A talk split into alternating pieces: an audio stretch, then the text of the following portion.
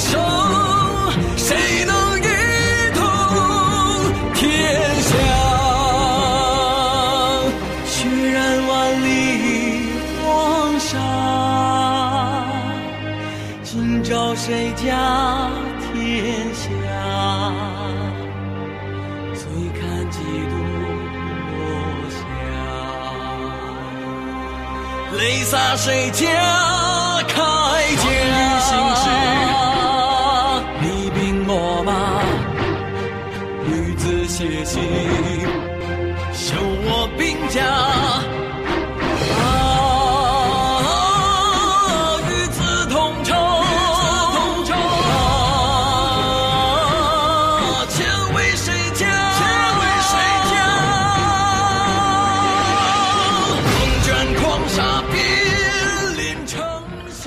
《东周列国志》第九回：齐侯送文姜婚虏，祝丹摄周王众监。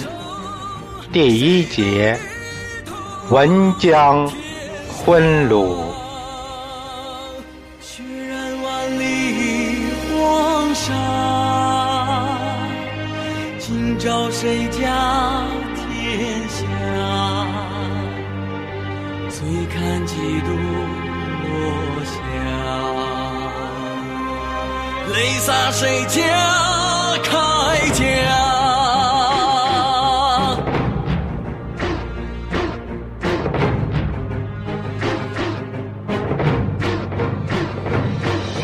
失君谋国，图雄争霸，满心流离，望断天涯。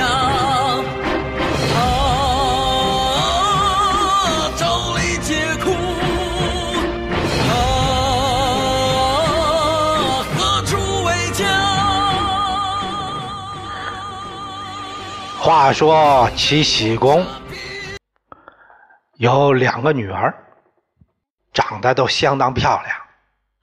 大女儿嫁给了魏国，这就是魏宣姜。这以后我们还会说到。我们今天要说的，这是二女儿文姜。这女孩长得秋水为神，芙蓉如面，比花花结语，比玉玉生香，绝色佳人。不但长得好，还通古达今，出口成文，所以。算得上是个文人，因此叫文姜。齐僖公他的接班人世子柱儿是个酒色之徒，和文姜是同父异母兄妹。柱儿比文姜大两岁，小时候都常在一块玩，感情相当好。文姜长大了，出落得如花似玉，柱儿也情窦初开，还举止轻佻，总是调戏这个妹妹。文姜的书啊，也不知道都读哪去了。柱儿轻薄的举动，并没有给他带来反感，反而感觉挺刺激。自己的嘴也没把门的。什么话都能说得出来。柱儿长得也一表人才，身体修长，粉面朱唇，是个小白脸儿。这兄妹站在一起，真是一对极极品。只不过是一家人，亲兄妹呀，也不能成为婚姻呢。现在都长大了，男女有别，可人家这俩总是手挽手、肩并肩，也不避人。齐侯也是公务忙，对他们都宠得不得了，没注意到过这什么情况。自打这个世子乎大败戎兵，齐僖公啊，就是一心想把这。心爱的女儿嫁给人家，在文姜面前一再夸这个世子乎多么英勇，多么有智慧，多么英俊。文姜也是心向往的不得了，一下子把乎就想象成意中人了，心都飞人家呼那儿去了。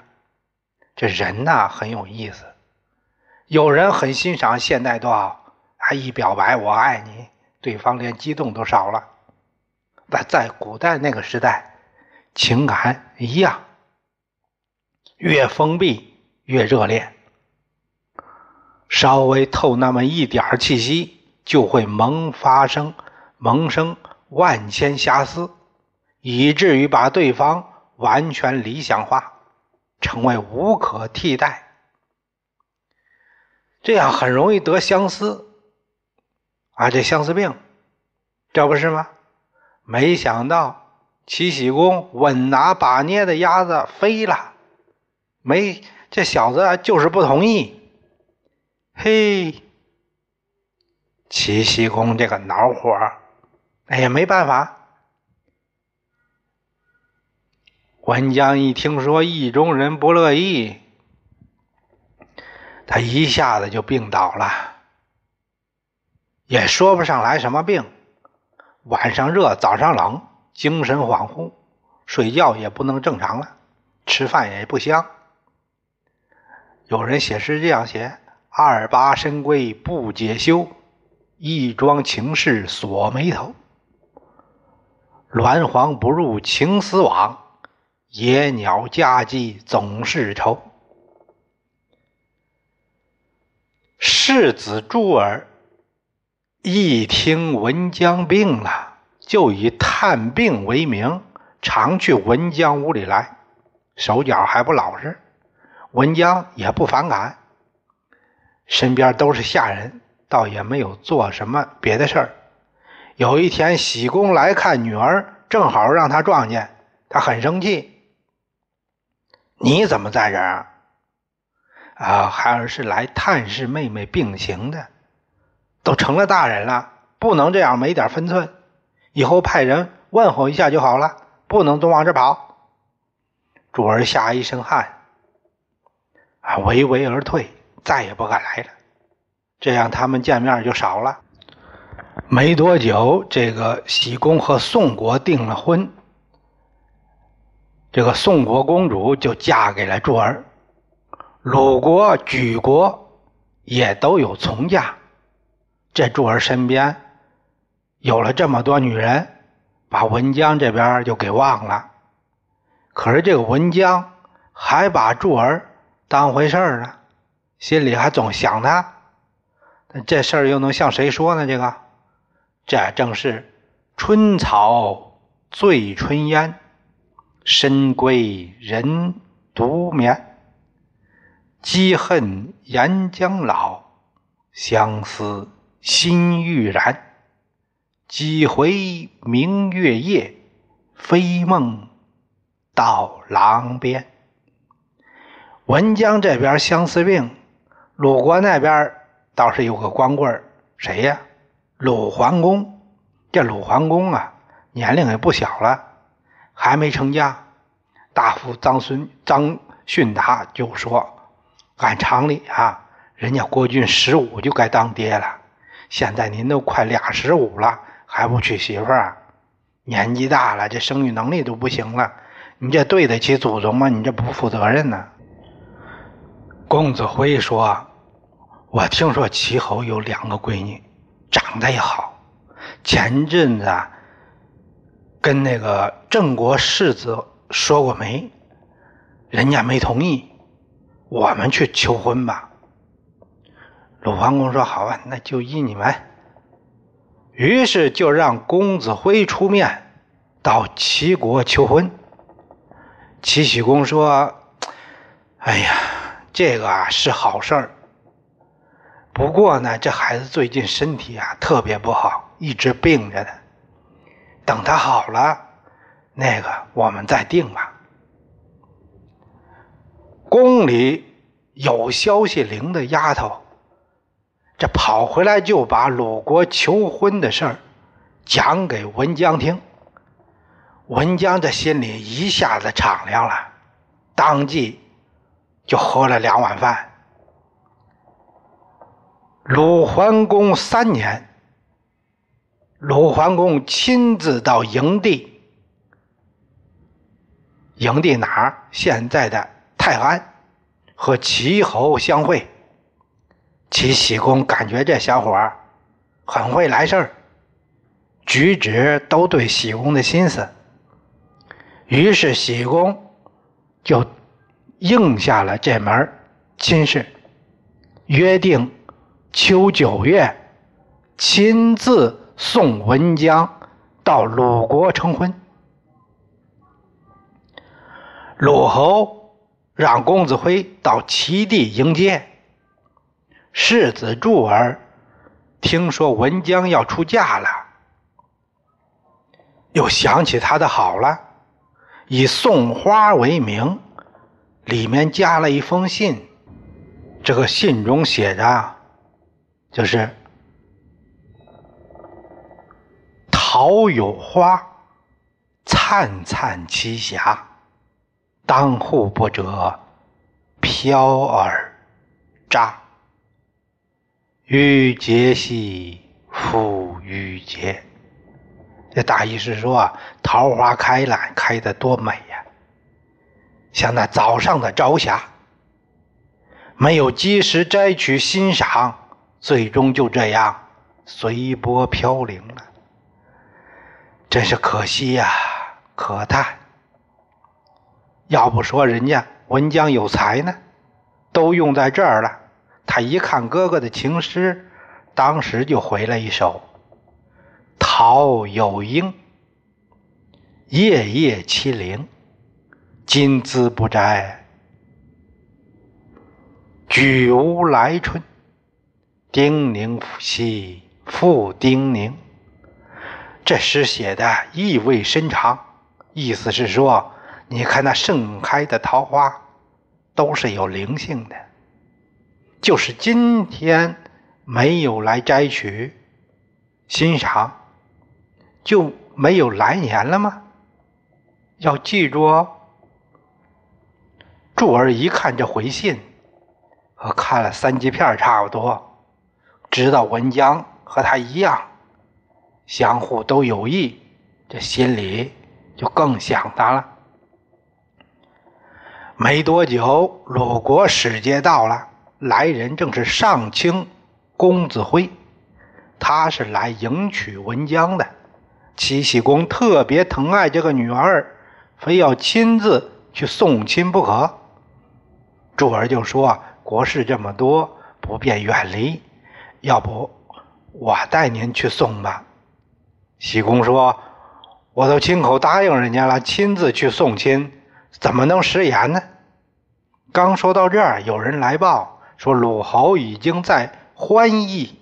欢邑是哪儿？现在的肥城县城南大汶河北岸的南下辉村。这里以地名为姓，多数是姓欢的。他已经在欢邑迎候了。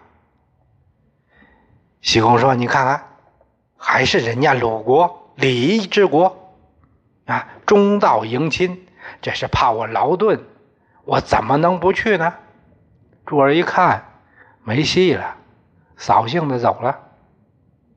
文姜本来也想让哥哥送一送，心里一团火一样，这下也让给喜，也让喜公给浇灭了。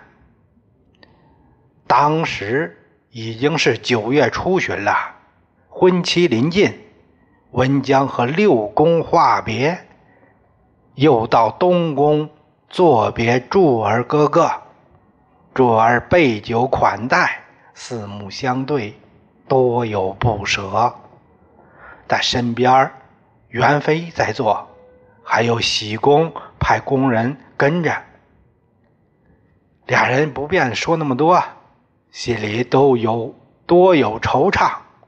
临别时，柱儿挨进车前，妹子留心，别忘了叮咛之句。文姜说：“哥哥保重，后会有期。”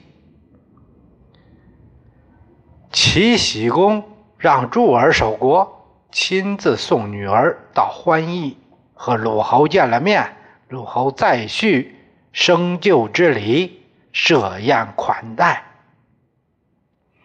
只要是一起送亲来的，都有大红包。喜公也只能送到这儿了，他依依不舍，和女儿话别。鲁侯这回很称心，一是抱了个粗腿，啊，齐国是大国；二是抱了个美人一起祭告祖庙，所有的贵妇人也都来祝贺，大家也都夸着鲁侯找了个漂亮媳妇儿。喜公又专门派他弟弟仪仲年来鲁国看望女儿，两家喜气洋洋。关系进入了蜜月期。咱们再看这周天子这边，周桓王听说这个郑国以他的名义把宋给打了，大为恼火。这郑也太不像话了，眼里还有我吗？来呀，给我发兵讨郑。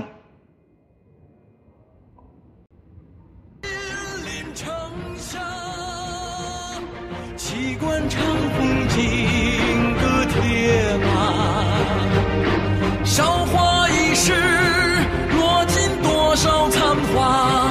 且问苍。